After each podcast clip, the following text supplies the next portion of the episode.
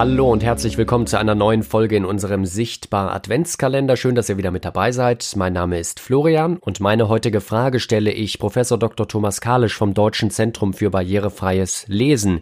Er ist selbst blind und er ist auch häufig mit seinem Blindenstock unterwegs.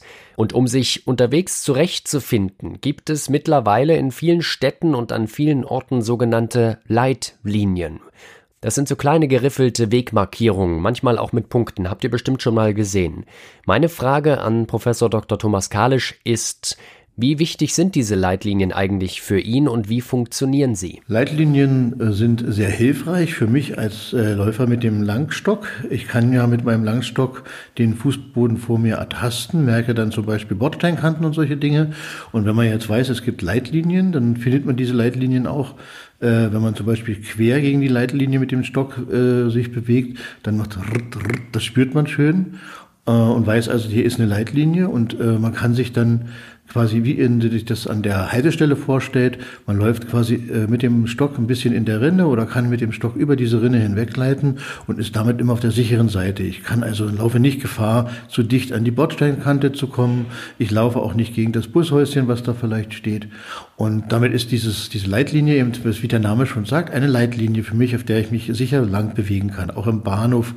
Äh, ich benutze sie zum Beispiel sehr gerne auch im Querbahnsteig in Leipzig äh, auf dem Hauptbahnhof, weil bei jedem äh, Bahnsteig kommt dann so ein Aufmerksamkeitsfeld, das heißt, da sind so Querrillen drin und dann weiß ich, aha, hier bin ich bei der 19, hier bin ich bei der 20, hier bin ich bei der 21 und kann somit auch abzählen, äh, an welchem äh, Bahnsteig ich mich befinde und kann dann auch den richtigen Bahnsteig auffinden.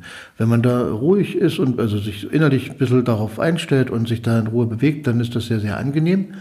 Äh, leider ist es oftmals so, dass äh, die äh, Menschen das noch nicht so wahrnehmen und äh, man findet oftmals irgendwelche Gegenstände, die da drauf stehen oder Leute, die ja aus Unachtsamkeit selber dann auch mitten auf der Leitlinie stehen. Da muss man auch vorsichtig sein, sich gegenseitig dann natürlich nicht beschimpfen, sondern eben gucken, dass man da eine Lösung findet.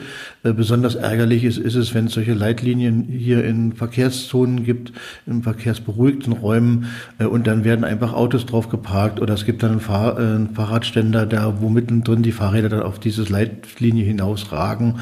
Äh, damit äh, laufe ich natürlich Gefahr, dass ich dann dagegen stoße, dann fallen die Fahrräder um. Das ist natürlich sehr, sehr unangenehm. Ja, aus Erzählungen weiß ich auch, dass das tatsächlich häufiger vorkommt bei Leuten, dass sie schon mal gegen jemanden gestoßen sind, der sich auf einer Leitlinie befand.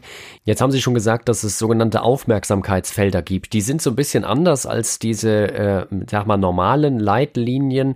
Vielleicht dazu noch mal ganz kurz, weil da einfach auch jeder, der sehen kann, sich das mal anschauen kann. Vielleicht, äh, wie, wie sind die anders und äh, wofür sind die ganz genau? Ja, die Aufmerksamkeitsfelder sind halt, man könnte sagen, Nocken, so wie kleine Punkte und die sagen mir, aha, hier ist etwas, hier passiert etwas. Hier gibt es zum Beispiel eine Art Kreuzung. Wenn man am Bahnhof da langläuft und merkt das eben an einem Bahnsteig, und dann weiß ich, aha, hier geht's äh, vielleicht zum Bahnsteig rein oder auf der anderen Seite geht's auch zur DB-Information äh, und da geht dann auch wieder ein äh, Leitstreifen davon ab, den ich auch wieder nutzen kann. Und damit äh, ist das Noppenfeld für mich ein Aufmerksamkeitsfeld. Oder zum Beispiel auch an der Haltestelle. Dann äh, sehe ich an der Stelle, hier ist quasi in der Regel die Straßenbahn hält hier und die erste Tür befindet sich dann genau an der Stelle, wo dieses Aufmerksamkeitsfeld sich befindet. Und ich muss als Blinder also nicht suchen, äh, wo hinten oder vorne bei der Bahn gefahren ist. Vielen Dank, Professor Dr. Thomas Kalisch, für die Beantwortung dieser Frage und allseits gutes Vorankommen in der Stadt, am Bahnsteig, wo auch immer, mit Hilfe von Leitlinien wünschen wir. Morgen schon gibt's eine neue Folge in unserem Sichtbar Audio Adventskalender mit einer neuen Frage. Freue mich, wenn ihr wieder mit dabei seid und bis dahin erstmal alles Gute, bleibt gesund und einen schönen Tag.